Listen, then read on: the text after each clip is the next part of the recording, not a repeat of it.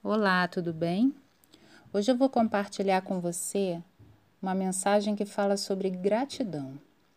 E o título é Adoração e Gratidão Atitudes de um Salvo. A lepra era uma doença muito comum nos tempos bíblicos, tanto que Deus havia dado recomendações sobre como cuidar das pessoas que a contraíssem. Está lá em Levítico, capítulos 13 e 14. Conforme a orientação do Senhor, quem era cometido por esta enfermidade deveria usar roupas que o identificassem como leproso e, além disso, ele deveria viver longe do povo, fora do acampamento. Fisicamente, as feridas da pele provocavam muita coceira e dor. Emocionalmente, o doente também tinha feridas, pois o fato de viver isoladamente lhe causava desânimo, solidão e profunda tristeza. Imagine, se alguém se aproximasse, o leproso deveria gritar impuro para que a pessoa sã não se contaminasse. Mas havia a possibilidade de o doente ficar curado completamente da lepra quando isso acontecesse, a pessoa deveria procurar o sacerdote e oferecer um sacrifício pela purificação do seu corpo. Na Bíblia, a lepra representa o pecado do ser humano, que o afeta física e emocionalmente. O pecado nos impede de ter uma vida em plena comunhão com Deus e com o próximo. A passagem de Lucas, capítulo 17, dos versos 1 a 17, relata a cura de dez leprosos que viviam na divisa entre Samaria e Galiléia. Jesus estava passando por esse lugar, a caminho de Jerusalém. Alguns ensinamentos nós podemos extrair desse relato bíblico. Primeiramente, o texto revela que os dez leprosos se dirigiram a Jesus, o que mostra que eles tomaram a iniciativa de ir ao encontro do Mestre. E não apenas isso, mas eles gritavam em alta voz, clamando por misericórdia. Aqueles homens não estavam preocupados em esconder as feridas da lepra, por vergonha ou medo da reação das pessoas. Não a única preocupação deles era chamar a atenção de Jesus, porque reconheciam o poder que estava nele.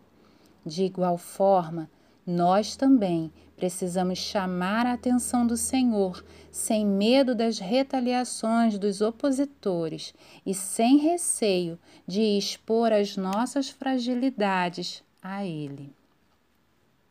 Após clamarem por Jesus, a narrativa diz que o Senhor os viu.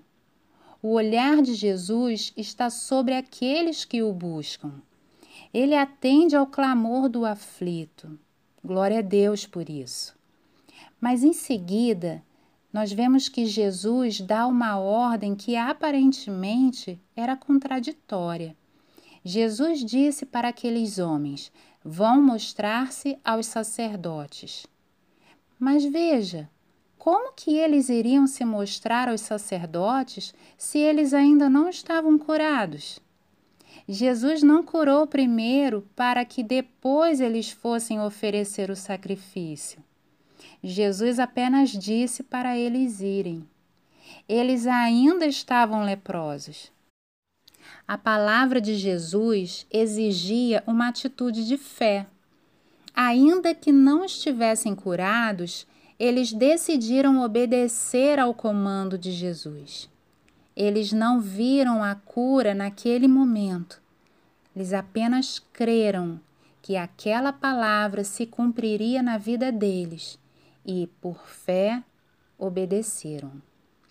E a Bíblia diz que enquanto eles iam, eles foram purificados, conforme o verso 14. O milagre aconteceu no caminho.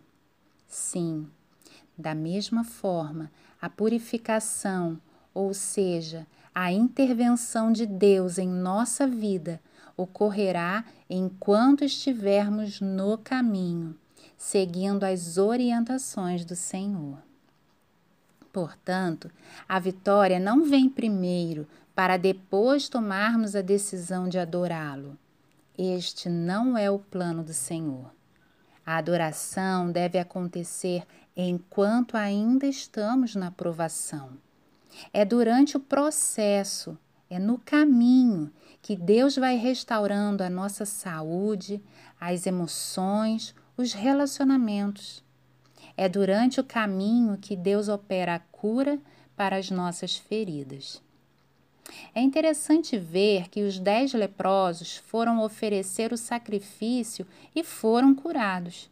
No entanto, apenas um retornou para agradecer a Deus pela bênção recebida, conforme o verso 17.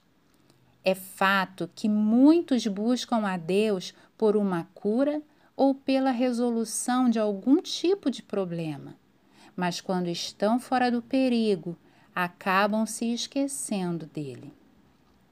Muitos querem o milagre e não o Deus que faz os milagres.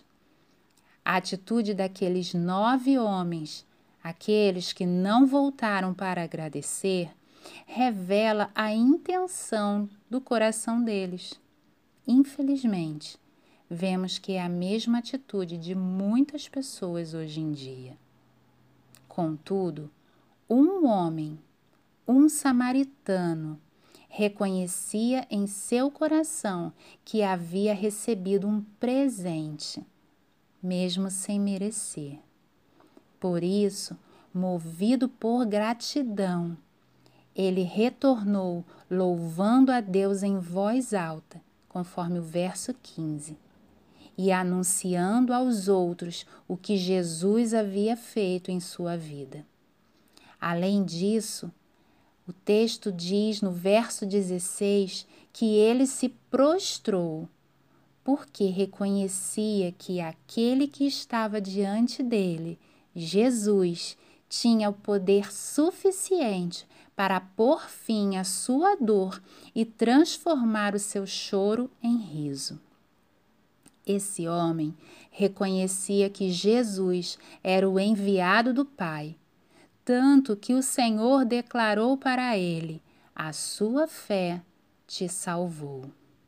Veja que todos foram curados, os dez foram curados, mas somente um, somente aquele samaritano que era desprezado pelos judeus, somente ele tinha um coração agradecido e ele recebeu a salvação.